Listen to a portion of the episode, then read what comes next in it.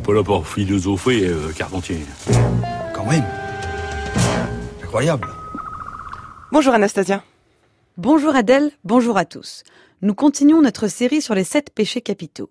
Vendredi, nous avons parlé d'envie. Aujourd'hui, parlons de luxure. Continuez. Chérie, tu me donnes ta passion et je trouve ça fabuleux. Il n'y a pas que la fête dans la vie, il y a le sexe aussi.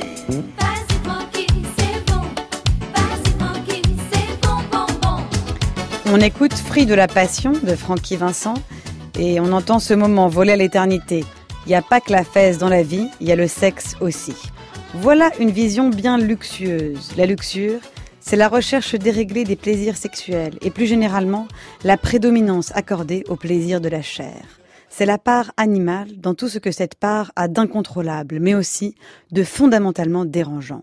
C'est la domination sexuelle et le désir de possession, l'envie violente naturelle au détriment de l'envie domptée culturelle. Dans l'Antiquité grecque, la luxure est incarnée par les centaures, ces créatures étranges, mi-hommes, mi-chevaux, qui concrétisent justement cette part animale inavouable de l'homme. Pour s'en persuader, il faut aller voir à Lisbonne les Amours des centaures de Rubens, tableau qui représente deux couples de centaures, un au second plan fuyant, l'autre au premier plan. L'homme, le regard cupide et inquiet, attrape sauvagement le sein de la femme, dont la pose lascive et les joues roses font penser que la seule chose qui l'intéresse sur cette terre est de jouir sans entrave. À regarder le tableau trop longtemps, on finit presque par être mal à l'aise. La luxure effrénée met à nu, rompt avec tous les codes de la civilisation. Elle est manque de maîtrise de soi et du monde. Dans l'histoire des péchés capitaux au Moyen Âge, Carla Casagrande et Silvana Vecchio expliquent que l'époque médiévale condamne la luxure en conservant la distinction antique entre noblesse de l'âme et impureté du corps. Pour Augustin, la punition divine est toute dans la honte éprouvée par Adam et Ève à la vue de leurs organes nus. Peu à peu, c'est plus le désordre lié à la sexualité que l'acte sexuel lui-même qui devient péché. Une transformation s'opère dans le vocabulaire. On parle alors de fornication, de fornix, édifice en forme d'arc près duquel se tenaient les prostituées. Pour Grégoire le Grand, la luxure englobe tous les excès au corps. La gourmandise n'est pas loin. La lèpre est par excellence le châtiment des luxurieux, et sa contamination facile, par contact, même non coïtal, démontre bien sa nature luxurieuse. L'odeur du luxurieux est le signe de son péché, le témoignage de son animalité. Si la luxure est avant tout un péché terrible pour les moines et les prêtres qui font vœu de chasteté, elle touche aussi les laïcs lorsqu'elle est assimilée au vice altérant la raison. On condamne les pratiques jugées contre nature, la sodomie, le coït les jours interdits, lors des menstruations, lors de la grossesse ou pendant les jours de jeûne. On condamne aussi l'adultère, l'inceste, le stupre, la débauche. On dénonce également les romans courtois, pour leur promotion du fol amour, cet oubli de soi qui est mis en valeur.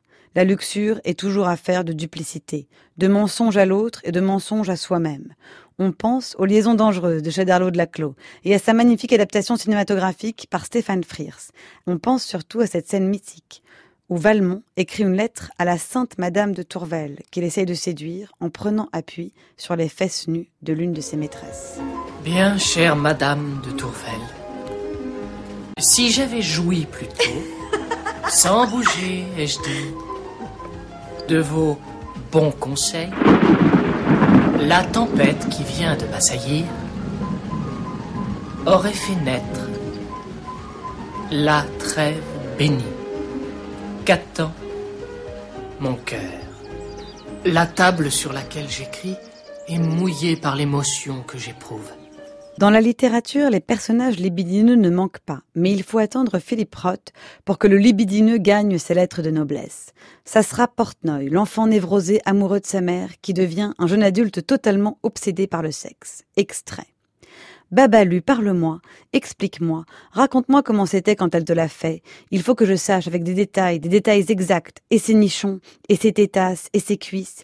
Qu'est-ce qu'elle fait avec ses cuisses, Babalu? Est-ce qu'elle te les enroule autour des fesses, comme dans les livres cochons, ou est-ce qu'elle te sert de toutes ses forces lapines jusqu'à ce que tu aies envie de crier comme dans mes rêves? Et ces poils qu'elle a là-bas en bas du ventre? Raconte-moi tout sur les poils de son con, et sur l'odeur qu'ils ont. Ça m'est égal si je sais déjà tout. Et elle s'est vraiment mise à genoux, tu ne te fous pas de ma Elle s'est vraiment agenouillée sur les deux genoux, et ses dents, qu'est-ce qu'elle en a fait? Est-ce qu'elle te la suce, ou bien est-ce qu'elle te l'aspire, ou alors est-ce qu'elle fait les deux? À sa sortie, en 1969, année érotique, le roman choque toute l'Amérique. Il y a de quoi, c'est sûr. Entre-temps, la libération sexuelle a fait son travail, même si notre époque entretient avec la lecture des rapports ambigus, ne sachant jamais à quel sens se vouer entre promotion effrénée et condamnation puritaine. Merci beaucoup Anastasia. Votre chronique est à réécouter en ligne sur le site du journal de la philo.